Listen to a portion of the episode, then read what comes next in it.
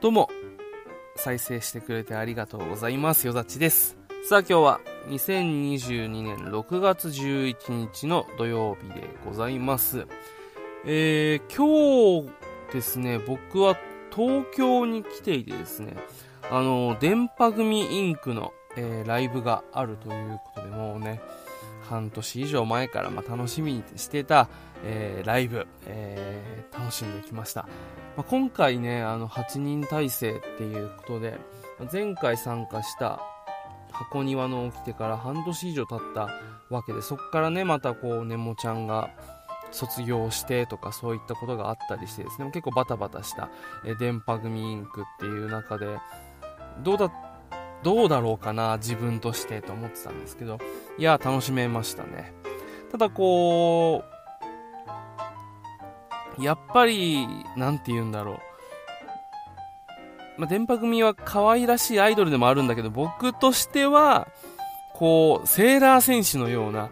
あの、衣装を身にまとって戦う、かっこいい、どちらかというとヒーローみたいな、まあそういうようなイメージもあるので、なんか、力強さを、になっていた、ネモちゃんがこう、ちょっと、いないっていうのはやっぱ寂しいなと思いながらも、でも今回なんかこう、ね、こう、回をさ、重ねるにつれてこう、ワンマンライブとかをするにつれていって、どんどんどんどんこう、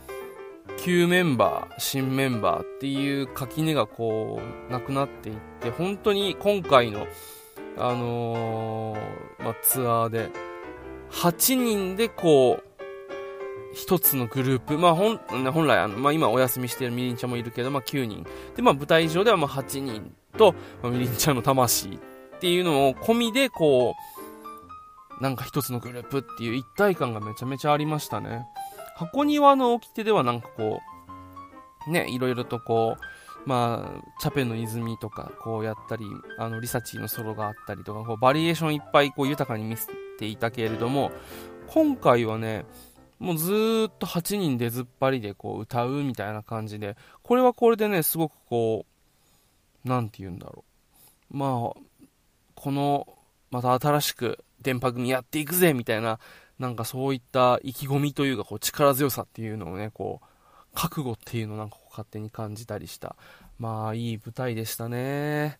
いやー、にしてもね、こう、まあ、新曲で、まあ、今までの曲もありで、まあ、毎回ながらこう、ライブで実際にこのライブの熱で感じて、いい曲ってやっぱりこう、別にメモとか取らなくてもさ、こう、フレーズで心に残るじゃん。で、後から探って、あ、この曲だったんだ。で、その曲を聴いてこう楽しんだりとかね、そういう、あのー、感じで、今回もめちゃめちゃ楽しめましたね。ただ今回ね、ちょっと、もう僕個人の勝手な気持ちなんですけど、やっぱりこう、まあライブのコンセプトに合わなかったのかもしれないけれども、こう、やっぱり、プリンセス電波パワー社員音、プリデンと、えー、電波一座はやっぱ聞きたいなと思っていたので、それ聞けなかったのはちょっと残念だなっていう。でもね、電電パッションとか8人バージョンとか見れたりしたら、おー、すげーと思って、あの、ね、リボンでこう、やる振りとかもさ、こう、なんていうんだ、8人になるとまたちょっと派手で結構いいよなと思ったりとか、まあ、フューチャーダイバーとかもね、あの、ずっと歌われてきた曲だし、10人体制になって10人のフューチャーダイバーがあったけど今回まだ8人のフューチャーダイバーっていうことであったりとかねあと、でんでんパッションのさ、あのー、て言うんだろう。感想部分の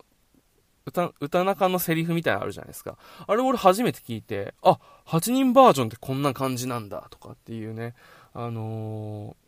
ことも思ったりして、いろいろとこう、昔の歌もやって、あ、でも8人だったらこうなるんだっていう、また新たな発見があった今回のライブでしたよね。うん、すごく見ていて楽しかったな。なんかこう、実際、ネモちゃん抜けて、あ、どうしよっかな。なんか前ほど自分の中にそこまでの熱がないなっていうことも思っちゃったりしちゃったんですけど、でも、まあ、せっかくチケット取ったし、行こうと思って行ったんですけど、今回。いやでもやっぱり、良かったですね。すごく素敵でした。で、今回また見た曲とかこう聞いて、あ、ちょっと6人時代のやつ見てみようと。ああ、こんな感じだった。確かにそうだそうだ。で、今8人こうなんだとか。え、これがみりんちゃん帰ってきて9人になったらどうなるんだろうとか。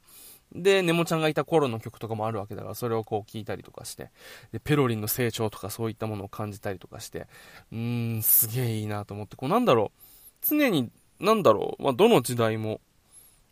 電波組でこう、形があってですね、で、それがこう、まあ、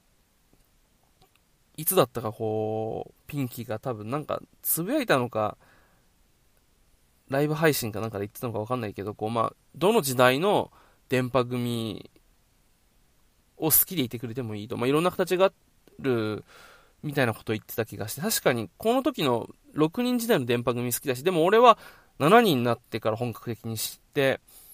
で、また6人になって、で、ここをめっちゃがっつり聞いてとかっていうなんかね、どの時代にもやっぱこう、電波組としてこう最高のあり方があって、で、その全部をずっと通しているとこう脈々と、なんかこう、継がれている意志みたいなのがあってさ、それを見るとなんかこう、やっぱり、うわー、電波組のライブ行くのやめられんよなーなんてことを、まあ、思ったりしますよね。いや、でもめちゃめちゃ良かったです。あと、個人的にはね、ギラメタス電波スターズの、あの、リサチーの感想の、ギャラギャラっていうあの振りを見れただけでもうね、めちゃめちゃテンション上がりました。はい。まあ、そんなこんなで、今回はね、ちょっと、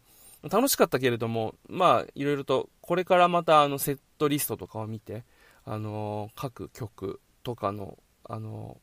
振り返りとかして、あ、この曲こんな感じなんだ、ライブではこうだったけど、みたいななんかね、そういう後から楽しむ楽しみ方とかもね、今後、またこれからちょっとやっていきたいと思います。はい、というわけで、も今日はちょっとね、朝から、えー、沖縄から 来て、ちょっと眠いので今日はこれぐらいにしたいと思います。いやー、またね、次はいつになるかわからないですけれども、電波組のライブ、次の楽しみですね。いやー、その頃にはみりんちゃんも来てくれてるといいなま、というわけで今日はこれぐらいにしたいと思います。最後までお付き合いいただきありがとうございました。